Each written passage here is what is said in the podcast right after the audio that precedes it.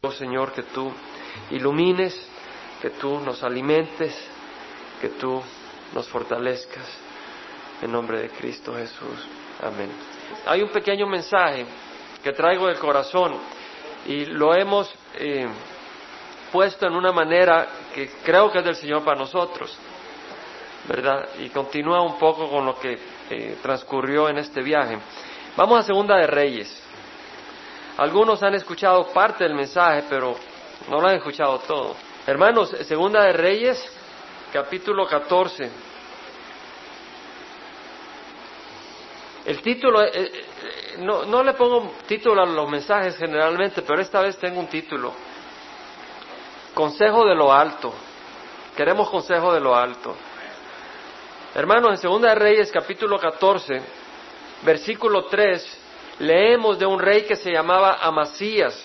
Este era el tiempo en que el reino del norte, el reino de Israel y el territorio de Judá al sur estaban divididos.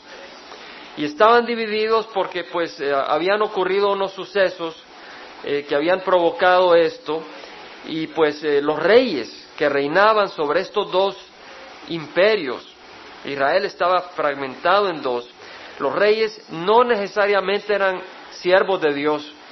De hecho, se habían tirado a la idolatría, sobre todo los reyes del, imperio norte de Israel. Y aún en el imperio sur de Judá, muchos reyes no fueron fieles a Dios. Pero Amasías era un buen hombre. En el versículo 3 dice que él hizo lo recto ante los ojos de Jehová, pero no como su padre David, hizo conforme a todo lo que su padre Joás había hecho. Tú dices, ah, ya la regó, no era tan bueno como su padre David. Bueno, eh, no lo descartes tan rápidamente a Masías, porque mira, David fue un hombre de gran valentía. Siendo un jovencito, retó a Goliat, un gigante, y se aventó contra el ejército enemigo, y se aventó contra cientos y miles de filisteos. David fue un gran héroe. No quiere decir que porque no haya sido como David, no haya sido un siervo de Dios. Hay muchas personas que tienen el don de evangelismo, no son como Billy Graham, pero no quiere decir que no sean grandes siervos de Dios. Hay muchos siervos entregados al Señor, tal vez no son como D.L. Moody o como eh, Charles Spurgeon, pero son siervos que aman al Señor y sirven. Y acá vemos de que él dice, la palabra del Señor dice, que Amasías hizo lo recto ante los ojos de Jehová. No dice ante la iglesia, no dice ante sus parientes, lo que a ti te importa es que Dios diga, tú estás haciendo lo recto ante mis ojos. Tú puedes engañar a, un pastor, tú puedes engañar a un cónyuge, tú puedes engañar a los líderes de la iglesia, pero a Dios no lo puedes engañar. Y acá vemos de que Amasías hizo lo recto ante los ojos de Jehová. Y versículo 5 dice que una vez avanzado el reino en su mano, afianzado, mató a los siervos suyos que habían asesinado al rey su padre, es decir, habían hombres que habían matado al padre de Amasías, y por eso Amasías tomó el reinado. Cuando habían matado a, a Joás, que era su padre. Y vemos de que entonces, cuando se afianzó el reino, él mató a los siervos que habían asesinado a su padre, pero a los hijos de los asesinos no les dio muerte conforme a lo que está escrito en el libro de la ley de Moisés. en otras palabras, Amasías no mató a los hijos de los asesinos de su papá, como hacían y practicaban en ese tiempo, porque él temía a Dios y sabía que Dios había dicho no mates a los hijos por el pecado de los padres. Y entonces dice que como está escrito en el libro de la ley de Moisés, tal como Jehová ordenó, diciendo, no se dará muerte a los padres por los hijos, ni se dará muerte a los hijos por los padres, sino que a cada uno se le dará muerte por su propio pecado. Y luego Amasías mató a diez mil de Edom, a los edomitas mató a diez mil, se hizo fuerte, venció al enemigo. Y luego tomó a Sela. Sela era una ciudad fortificada, muy difícil de tomar. Y sin embargo Amasías la logró vencer porque Dios estaba con él. Él estaba haciendo lo recto ante los ojos de Dios. La tomó en batalla y la llamó Jocteel hasta hoy. Vemos que Amasías empezó bien. El asunto es cómo terminó Amasías. Hay gente que empieza mal, pero termina bien. Y hay gente que empieza bien y termina mal. Y yo te pregunto, ¿cómo estás ahora? Tal vez has empezado bien. Cuidado, vuestro adversario el diablo anda como león rugiente buscando a quien devorar. Y no tenía paz hasta que hizo votar y hizo caer a David, que pecó con Betsabé. Y luego la espada no se separó del hogar de David. Y zarandeó a Pedro, que hizo negar a Jesucristo. Pero sabemos que Pedro terminó bien. El Señor permitió eso para luego tener a un Pedro más humilde que Dios podía usar para su gloria. Pedro tenía mucho orgullo, se creía mucho en sí mismo. Pero mira, si tú has empezado bien, ten cuidado. No digas porque he empezado bien, yo me puedo vanagloriar. Ten cuidado porque puedes que no termines bien. Necesitas ser astuto. En el versículo 8 leemos que entonces Amasías envió mensajeros a Jehoás, hijo de Joacás, hijo de Jehú, rey de Israel, diciendo, ven, veámonos cara a cara. Habiendo tomado esa victoria, Amasías empezó a retar al territorio norte de Israel. Dijo, veámonos cara a cara, peleemos, a ver si no, yo te voy a tomar control. Y el rey de Israel envió a mensajeros a Amasías, rey de Judá, diciendo, el cardo, le mandó una historia para ilustrar lo tonto que estaba haciendo Amasías. Le dice, mira, el cardo, el espino que estaba en el Líbano, envió a decir al cedro que estaba en el Líbano, da tu hija por mujer a mi hijo pero pasó una fiera que estaba en el Líbano y pisoteó al cardo. En otras palabras, y, luego dice, ciertamente has derrotado a Edom y tu corazón se ha envanecido. Disfruta tu gloria y quédate en tu casa, pues ¿por qué quieres provocar el mal de modo que caigas tú y Judá contigo? En otras palabras, el rey de Israel le dice a Masías, mira, esto es una, lo que tú estás haciendo es algo como que un espino en el área del Líbano donde crecen los grandes cedros, le diga al cedro, dame a tu hija como esposa para mi hijo. Pero pasó una fiera y una fiera, un animal salvaje y aplastó a la espina. O sea, sos una espina, de nada sirve. No puedes tener esas ideas de que te vas a casar a tu hijo con una hija de los cedros. Le estaba diciendo, tú tienes una mente que se te ha subido y por eso estás siendo humillado, vas a ser humillado. Pero mira lo que dice, versículo 11, pero Amasías no quiso escuchar.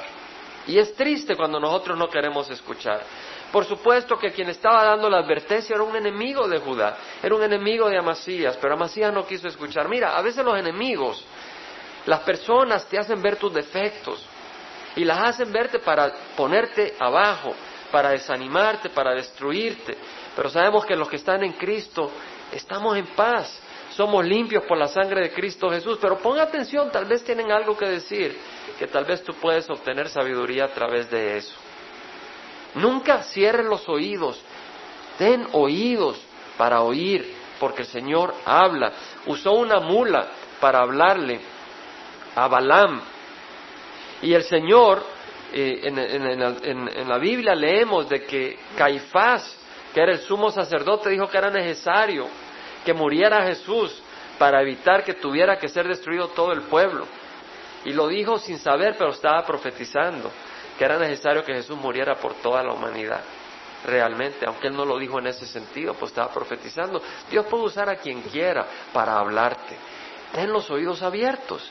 No cierren los oídos a la voz del Señor. De todas maneras, Amasías se enorgulleció y eso fue su caída. En el versículo 12 dice que Judá fue, fue, derrotado por Israel y huyeron cada uno a su tienda. Y Jehová, rey de Israel, capturó a Amasías. Él cayó capturado. Y luego dice que vino a Jerusalén y derribó la muralla de Jerusalén, el, rey israelita. destruyó 200 metros de la muralla de Israel, de la muralla de Jerusalén. Una muralla enorme, fuerte, eh, el orgullo de Jerusalén. Y versículo 14 dice que tomó todo el oro, la plata, los utensilios que se encontraban en la casa de Jehová, el oro del templo del Señor fue saqueado, porque este hombre había comenzado bien, pero se le subió a la cabeza, se empezó a enorgullecer y en su orgullo eh, tropezó. Y en el versículo 19 dice que conspiraron contra él en Jerusalén y huyó a Laquis, pero lo persiguieron hasta Laquis y ahí lo mataron. Aquí vemos la historia de un hombre que empezó bien, pero terminó mal. Un hombre que empezó la carrera bien, pero la terminó mal. Hermanos, empecemos bien, continuemos bien y terminemos bien. Busquemos del Señor, seamos astutos. Yo quisiera que nos fuéramos al libro de Nehemías, después de Esdras, antes del libro de Job, antes del libro de Esther, el libro de Nehemías, antes del libro de Salmos. Libro de Nehemías, capítulo 6. Capítulo 6, versículo 9. Le voy a compartir un poco. Nehemías era copero del rey de Babilonia. Él estaba en el exilio porque Israel eh, le había vuelto las espaldas a Dios y el Señor mandó al, imperio de Babilonia, destruyeron el templo, se llevaron a las personas eh, de esclavos, ¿verdad? Capturados a, Babilonia, pero mataron a la mayoría. Y Nehemías ahí estaba en, en, Babilonia, era un hombre de Dios, era copero del rey, y él estaba triste porque cuando regresaron, cuando regresó el pueblo de Israel, porque Dios mandó a, Ciro que eh, enviara de nuevo al pueblo de Israel de regreso a su tierra, les dio libertad para que regresaran. Dios movió a, Ciro en ese tiempo. Eh, vemos de que Nehemías cuando eh, se da cuenta de que la, muralla de Jerusalén no había sido construida, él se pone muy triste. Y finalmente el rey le dice, ve y construye la muralla. Y él va y construye la muralla, pero los enemigos de Dios estaban bravos porque es una muralla enorme. Y, Jerusalén, Israel se estaba volviendo a levantar y los enemigos de Israel odiaban eso. Pero ahí está Nehemías y entonces los enemigos querían desanimarlo. Y una de las cosas en que lo querían desanimar, le mandaron cartas cuatro veces diciendo, sabes, eh, ven, vamos a platicar. Y él dice, estoy muy ocupado, no puedo ir. Es un hombre astuto, sabía que le querían hacer daño. Y en la quinta vez le mandan otra carta y le dice, tienes que venir porque nos ha llegado comentarios de que ustedes han hecho la muralla y que se quieren levantar y rebelar, eh, entrar en conflicto con el rey de Babilonia y le va a llegar el, le va a llegar la historia al rey y vas a estar en problemas. Pero él decidió no tener miedo. Él decidió confiar en el Señor. Y en el versículo 9 dice, todos ellos querían amedrentarnos, pensando, ellos se desanimarán con la obra y no será hecha, pero ahora, oh Dios, fortalece mis manos. Fíjate lo que dice, ellos se desanimarán con la obra, eso es lo que pensaban los enemigos, y no será hecha la obra, pero ahora, oh Dios, fortalece mis manos. No es que las manos de Nehemías fueran débiles, lo que está diciendo Nehemías es, ayúdame a terminar la obra que tú me has encomendado, ayúdame a hacer la obra que tú has puesto en mi corazón. Y eso es lo que está diciendo Nehemías. El enemigo quería amedrentarlos. Hermanos, eso es lo que busca hacer el enemigo, amedrentarte. Muchos dicen, no quiero venir al Señor porque van a entrar los problemas en mi vida, porque el enemigo me va a atacar. ¿Verdad? El enemigo busca amedrentarte. ¿Verdad?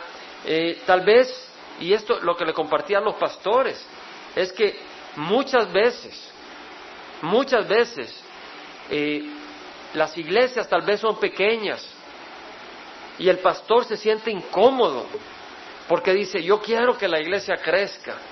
Entonces él está poniendo los ojos a veces en lo que no debe ser, porque la iglesia no es de números, es de almas, es de personas. Y cuando el pastor empieza a poner los ojos en el lugar equivocado, luego se da cuenta que tal doctrina logra gran popularidad y entonces cae y empieza a enseñar doctrinas que no son sanas, ¿verdad? Y eso era lo que yo notaba en esta reunión del domingo en la noche, donde se estaban, se estaban diciendo algunas cosas que no eran de acuerdo, pero se mostraba el ejemplo de lo que había ocurrido en Cali y de la gran bendición que hubo en Cali. Pero habían algunas observaciones que se estaban haciendo que no eran sólidas. Entonces mi corazón, que le compartía a los pastores en Ates, eran hermanos, Ustedes deben de ser fieles a compartir la palabra sana del Señor. No se preocupen del número. Si hay una doctrina que llega a gente más y la gente corre a través de ella, que corran a través de ella, pero tú debes de ser fiel en enseñar la doctrina sana. Y eso es importante a nosotros, porque ¿sabes qué? ¿Cómo se aplica? Tú dices, yo no soy pastor, no importa. ¿Sabes qué? Tú tal vez estás pasando por un problema. Y, y, y tú has estudiado la doctrina sana y ahí estás en el fuego. Y entonces vienes y te das vuelta y te sales porque tienes miedo que vas a fracasar. O te sales de la iglesia o te vas a alguna doctrina que no es sana, pero porque de alguna manera te, da cosquilleo en los oídos, ¿verdad? no siempre es fácil la doctrina sana del Señor. No siempre es fácil esperar en el Señor. No siempre es fácil someterse bajo la mano poderosa de Dios, porque Él te exaltará a su debido tiempo. Dentro del mismo templo se levantó un señor clamando ser profeta y le dice, ven al templo, porque hoy en la noche te van a venir a matar. Este hombre profetizó, pero Nehemías se dio cuenta que era falso. Y él dice, no dice, a este hombre le pagaron por esta razón, para que yo me atemorizara y obrara de esa manera y pecara, y ellos tuvieran un mal informe de mí y pudieran reprocharme. En otras palabras, Nehemías no era sacerdote, él no podía entrar adentro del templo, al lugar santo. Pero este hombre le decía, te van a matar, yo ya veo eso proféticamente, ven al templo para que no te maten. Y Nehemías dice, si yo caería en el temor, hubiera entrado y hubiera pecado. El temor te hace pecar. El temor te hace pecar. Cuando tú tienes miedo, puedes pecar o puedes fortalecerte en el Señor. En Romanos leemos que Pablo dice que el Dios de esperanza te llene de todo gozo y paz en el creer, o sea, mientras tú confías en el Señor, para que abundéis en esperanza por el poder del Espíritu Santo. Tu esperanza va a venir por el poder del Espíritu Santo. Y es necesario que tú tengas esa esperanza en medio de las tribulaciones, porque si no te vas a echar para atrás. Si tú no tienes esperanza, te vas a echar para atrás. Primera de Juan 3.1.3 dice, mirad cuán gran amor nos ha dado el Padre para que seamos llamados hijos de Dios. Y eso es lo que somos, por eso el mundo no nos conoce, porque tampoco le conoció a Él. Y también dice, eh, amados, somos hijos de Dios y todavía no se ha manifestado lo que habremos de ser, pero sabemos que cuando Él se manifieste, seremos como Él, porque lo veremos tal como es Él. En otras palabras, somos hijos de Dios, pero no se ve cómo seremos. Cuando Jesús venga y le veamos, vamos a ser como Él con su carácter. Y luego dice el Señor, el que tiene la esperanza puesta en Él, se purifica así como Él es puro. Entonces, si tú quieres llegar a la meta, no puedes perder la esperanza. Si tú quieres correr y terminar bien, necesitas la esperanza. Yo quisiera que fuéramos a segunda de Timoteo. ¿Qué es lo que estoy queriendo decir, hermano? El Señor dice en Santiago, bienaventurado el hombre que persevera bajo la prueba, porque una vez aprobado recibirá la corona de vida que Dios ha prometido a los que le aman. Bienaventurado el hombre que persevera bajo la prueba. Tienes que perseverar, tienes que perseverar en la enseñanza sana, no alejarte de la enseñanza sana, no alejarte de la doctrina sana. Se decía en la reunión de este domingo, no de este domingo, sino el domingo pasado en la que yo estaba, que la unidad era lo más importante entre las iglesias, era lo más, lo más importante, ya fueran católicos, evangélicos, asambleas de Dios, pentecostales, lo importante era que fuéramos uno. Y se sacaba, y se lo voy a mencionar como referencia, no vayan ahí porque quiero ir rápido se mencionaba lo que decía en 1 Corintios que dice, el amor nunca deja de ser. Si hay dones de profecía, se acabarán. Si hay lenguas, cesarán. Si hay conocimientos, se acabarán. Entonces lo que se proponía es de que un día todo esto va a pasar. Entonces el conocimiento no es tan importante. Lo importante es la unidad. Pero eso no es lo que estamos enseñando acá, hermanos. La palabra del Señor es bien importante. Y si va a haber unidad, tiene que haber unidad dentro de la luz, ¿verdad? No puede haber unidad entre la luz y la oscuridad. Eh, tenemos que tener cuidado. Nuestro, la unidad debe ser un fruto de la madurez en la iglesia, no debe ser un fruto de la ignorancia de la doctrina sana y de la doctrina pura. Tiene, la unidad es un fruto del Espíritu, no de ignorar la luz y la verdad del Espíritu Santo. Entonces se mencionaba que las doctrinas no eran importantes y se nos invitó a los pastores a pasar al frente. Yo no quise pasar al principio, pero este siervo insistió que pasáramos, los pastores, habíamos unos 25 pastores, había como mil personas. y pasé al frente. Y, y, nos pidió que pastor con pastor se uniera uno con otro. Y el siervo que estaba eh, compartiendo empezó a decir, bueno, hay cinco áreas que los pastores eh, sufren principalmente, cinco áreas pecaminosas. Y entonces mencionó, eh, por ejemplo, una, dice, se ofende fácilmente y el pastor no se debe ofender fácilmente. Entonces mencionó la segunda, la tercera, la cuarta y la quinta y pidió que confesáramos esas áreas. Y luego dice, ok, ahora al demonio, al demonio que incita a que se ofendan rápidamente, al demonio que hace esto, al demonio que hace lo otro, otro, los despedimos, que se vayan. Y ahora todos estos pastores están liberados. Y sabemos, hermanos, que esa doctrina está equivocada.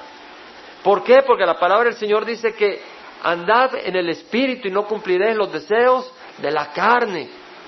Porque la carne está contra el Espíritu y el Espíritu contra la carne para que no podáis hacer lo que decíais.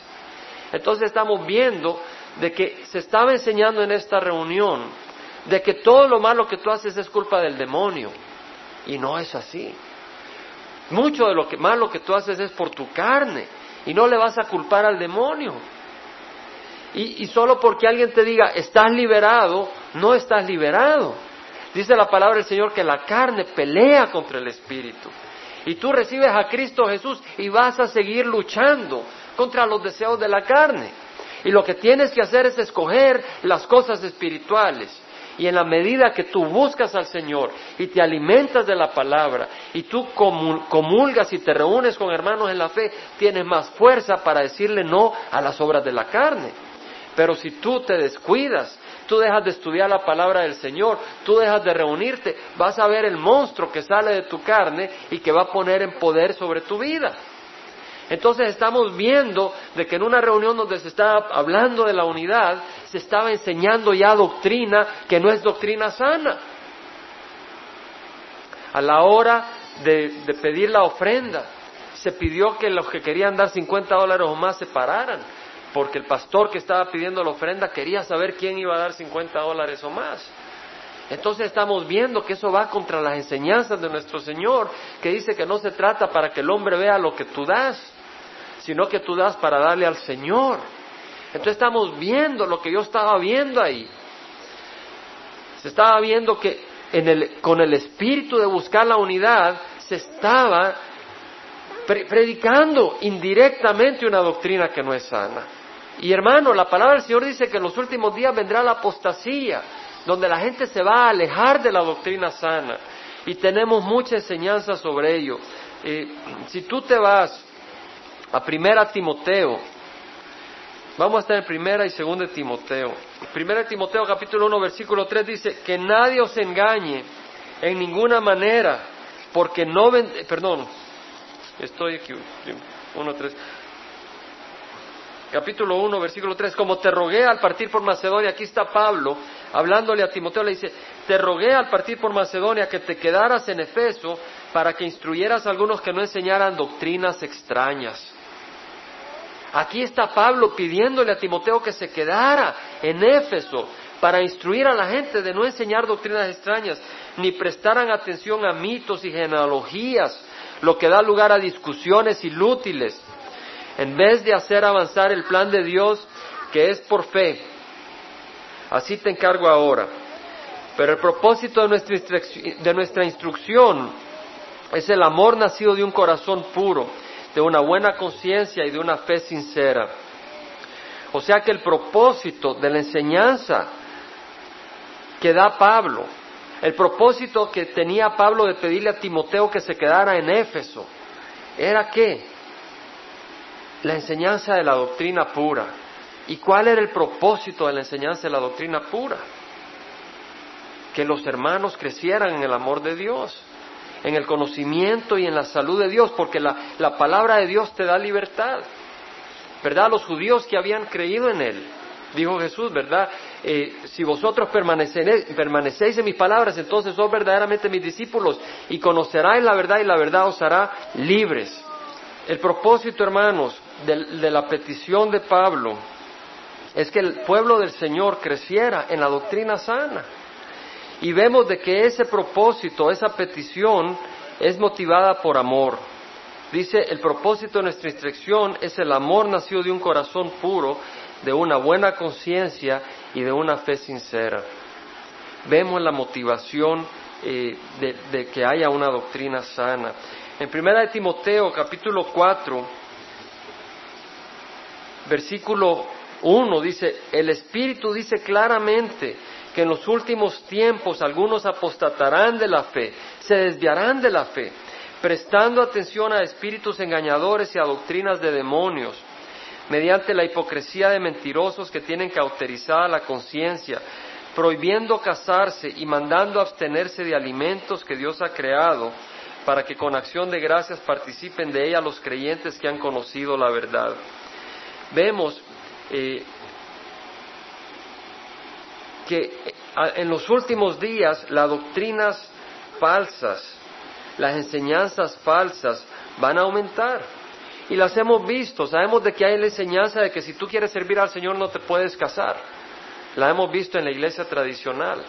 Y esa es una doctrina de demonio. O hay otra doctrina donde dice no puedes comer cerdo. O tienes que observar el sábado, no el domingo, y si no te vas a condenar. Y vemos que son doctrinas de demonio. Y, y tenemos nosotros que mantenernos en la fe. En segunda de Timoteo, capítulo 2, versículo 15, Pablo le dice a Timoteo, procura con diligencia, haz el esfuerzo, presentarte a Dios aprobado, aceptado, como obrero que no tiene de qué avergonzarse, que maneja con precisión la palabra de verdad. O sea que vemos la necesidad de manejar la palabra del Señor. En esta reunión se estaba manejando mal la palabra del Señor. Ese domingo se estaba manejando mal la palabra del Señor. Y no debe ser así, debemos de tener un celo. Debemos de buscar la unidad. Si una persona tiene la doctrina mala, no por eso vas a rechazar a la persona. Los vas a amar, porque el Señor nos manda amarnos. Pero tenemos que entender de que no vamos a contaminar la doctrina sana. Vamos a mantener la doctrina sana, porque es la palabra del Señor. La palabra del Señor trae sanidad. La palabra del Señor es limpiadora. El Señor dice, ¿verdad? Vosotros ya estáis limpios por la palabra que os he hablado. En el capítulo 15 de Juan. En Efesios, cuando el Señor le habla a los esposos que amen a sus, a sus esposas como Cristo amó a la iglesia, también menciona que Cristo murió por ella, por la iglesia, y la santificó mediante el lavamiento de su palabra. Entonces la palabra del Señor lava limpia. Y necesitamos permanecer en la palabra del Señor, hermanos. Debemos, mira, ¿cuál es la función de la iglesia? Es hacer discípulos. La función de la iglesia, mira, lo que le dijo el Señor a Pedro fue te haré pescador de hombres. Eso es evangelizar. Pero ahí no se acaba la función de la iglesia. Cuando el Señor habló con Pedro en el mar de Galilea, le dijo, alimenta a mis ovejas. Porque el Señor no dice, voy a agarrarte para luego dejarte morir de hambre. ¿Verdad? Y el Señor nos dice a través de Pedro, desead como un niño recién nacido la leche sana de la sana doctrina. Entonces debemos de tener ese deseo, esa búsqueda de la palabra del Señor. Lo segundo Timoteo 3:16 dice, toda escritura es inspirada por Dios y es útil para enseñar, para reprender, para corregir, para instruir en justicia, a fin de que el hombre de Dios sea perfecto, equipado para toda buena obra. Es necesario, hermanos, la palabra del Señor. Es necesario alcanzar las almas, pero es necesario crecer en el conocimiento del Señor.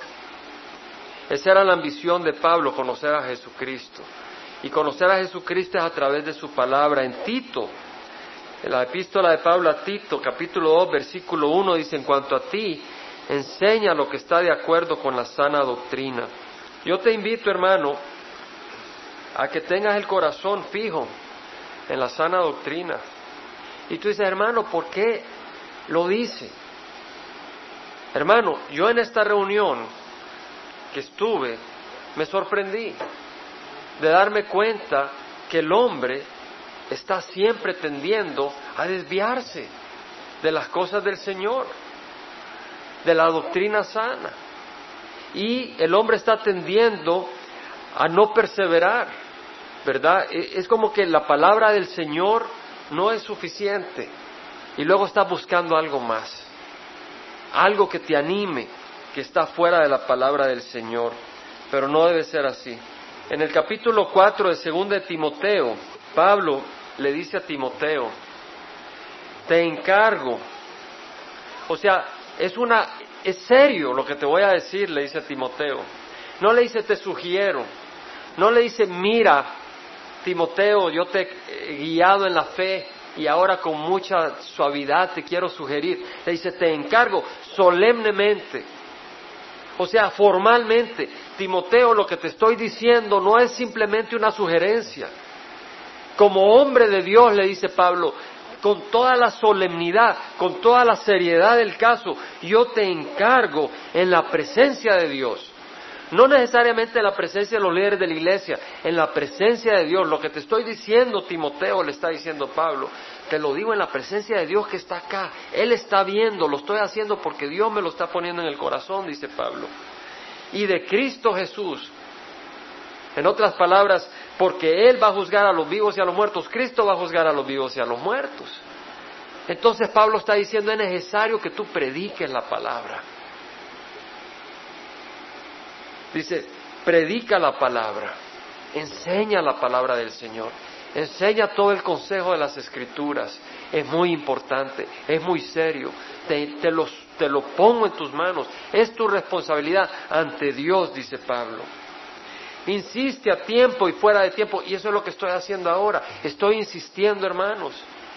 Estoy insistiendo que tú te agarres de la doctrina sana. Estoy insistiendo en que no te desvíes de la doctrina sana en búsqueda de algo más. Ahí está el deseo de la unidad.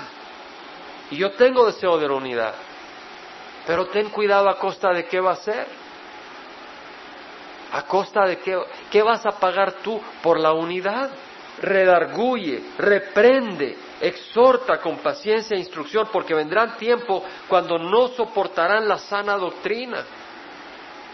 Ah, vas a lugares y la gente se aburre de oír la sana doctrina, no le interesa. Lo que le interesan es caer de espalda. Lo que le interesan es oír de que tuvieron unos sueños, esto y el otro. Y te soy honesto, yo he tenido sueños, no he caído de espalda. Sí he caído de espalda porque me he resbalado. Iba bajándome por una pendiente con sandalias y me caí de espalda, no fue el espíritu. Pero busca lo del Señor. Vendrá tiempo cuando no soportarán la sana doctrina, teniendo comezón de oídos, acumularán para sí maestros conforme a sus propios deseos. Hermano, yo me sorprendí de ver la emoción y los aplausos que habían en esa reunión. Y de ahí la cuestión que se estaba enseñando es de que el Espíritu caía no solo sobre los pastores que estábamos ahí, pero todos los pastores de la ciudad de Atenas. Porque cuando Moisés llamó a los líderes, a los ancianos, que iban a ayudarle a ministrar de acuerdo al consejo de Jetro. Y después el Señor le dijo que llamara a los líderes. El Espíritu cayó sobre los líderes que estaban con Moisés y los que estaban en el campamento que no habían venido y empezaron a profetizar. Entonces empezó a mencionar y enseñar de que de la misma manera el Espíritu iba a caer sobre todos los pastores en toda la ciudad de Atenas. Y estamos viendo que se, se empieza a producir doctrinas. Y la cuestión es, ¿estás firme tú en la palabra? Para que cuando oigas eso no digas amén. ¿Qué tal si yo te pongo y te traigo esta doctrina mañana? Y te digo, hermanos, Dios ahora está cayendo el Espíritu sobre cada uno y sobre todos sus parientes en todo México y Latinoamérica. Y tú dices, amén. La pregunta es, ¿estás buscando la palabra del Señor? ¿Estás buscando conocer al Señor? Busca conocerlo porque vienen tiempos malos. Estaba viendo en el Internet que en, enero, en febrero, no, es en enero, en enero del próximo año, eh, se va a formalizar lo que es la moneda europea en la comunidad europea. Y ya en marzo no pueden usar las monedas locales, porque ahora pueden usar sus monedas locales. Cada país puede usar su moneda local, pero también se está usando el euro dólar en transacciones comerciales. Pero las monedas, ya en forma práctica, comercializada a nivel de todo el pueblo, va a estar el próximo año, a principios del año. Y en par de meses tienen que deshacerse todas las monedas de sus países y usar solo las monedas europeas. Es interesante que en las monedas, en las, en las notas de dinero, no va a aparecer ningún hombre ni ninguna obra de hombre. De manera que no se le dé honra a nadie. Lo que van a aparecer son ventanas, eh, puertas y bridges, puentes. La idea es de presentar una Europa abierta al mundo, uniendo al mundo, abierta a todas las maneras de pensar. Y estamos viendo cómo esa filosofía encaja con la del anticristo. Pero lo más interesante es que las naciones que forman la comunidad europea son 14. Y de esas 14 naciones hay dos que no quieren nada que ver con poner sus monedas aparte y aceptar únicamente la moneda europea. Entonces ellos no participaron en ese esfuerzo. Solo quedaron 12, aunque hay 14 en la comunidad europea. Pero solo hay 12 que se han comprometido económicamente. De esas 12, tres forman una unidad. Bélgica, Holanda y Luxemburgo forman lo que se llama Benelux, entonces, si tú agarras a Benelux y las otras nueve naciones que están comprometiendo su moneda, ¿cuántas naciones tienes? Nueve más uno. Diez. Me acuerdo cuando de doce se fueron a trece. Dijeron, ah, pues ya Europa no puede ser, porque tienen que ser diez naciones. Y se fueron a catorce. No puede ser. Aquí estamos viendo que de esas catorce solo son diez realmente. Porque las catorce realmente son doce por las tres que forman una unidad, Benelux. Entonces, de esas doce realmente son diez las que están comprometiendo su moneda. Y estamos viendo los, los eventos en Medio Oriente y el avance de la tecnología y la animosidad contra Israel que estamos viendo. Hubo una organización que se reunió eh, y condenaron a Israel como racista. Y estamos viendo todas estas cosas que están pasando. Entonces la doctrina menos y menos va a ser apreciada. Y nosotros tenemos que decir como Pablo dijo, cuando Pablo le está hablando a Timoteo, dice, tú sé sobre en todas las cosas. En otras palabras, si ves que hay doctrinas distintas, si ves que hay gente que corre a esto, a las emociones, a esto, a lo otro, tú sé sobrio. No te dejes vencer por esas tendencias sé sobre todas las cosas, sufre penalidades, es hace el trabajo de un evangelista, cumple tu ministerio. Cumple tu ministerio. Yo te hago una pregunta, ¿cuál es tu ministerio? Yo no estoy hablando de predicar, tienes un ministerio que el Señor pone en tu corazón. El Señor tiene un trabajo para que tú hagas en la vida. Cúmplelo. No llegues al final de la carrera sin cumplir tu ministerio. Imagínate, hermano, si tú no sabes cuál es tu ministerio, ¿cómo lo vas a cumplir? Si tú no sabes cuál es tu llamado, cuando mueras vas a haber muerto sin cumplir tu llamado. Qué cosa más triste. Es como venir, armar un carro y dejarlo que se corroa en la orilla del mar y jamás usarlo. ¿De qué sirve? Es triste, da tristeza. Cumple tu ministerio. Yo estoy para ser derramado como una ofrenda de libación y el tiempo de mi partida ha llegado. Sabes, cada uno de nosotros tiene un tiempo de su partida. Pablo habla que el tiempo de su partida ha llegado. Y por eso Pablo le dice, tú haz esto porque yo ya estoy para ser derramado. En otras palabras, yo no voy a estar para siempre, Timoteo. Tú tienes que hacer tu obra. Tú tienes que hacer la obra del Señor, que el Señor te ha puesto en tus manos. Estaba oyendo que el, el nieto de Chuck Smith decía, el Señor ha usado a mi abuelo, a Chuck, y ha usado a mi padre, Brian, pero ahora le toca también usarme a mí en una obra nueva. Cada uno tiene el Señor un plan para tu vida, independiente de lo que haga tu abuelo, tu abuela, tu pariente, tu cónyuge. Dios tiene un plan para tu vida, cúmplelo. corre la carrera, corre la carrera.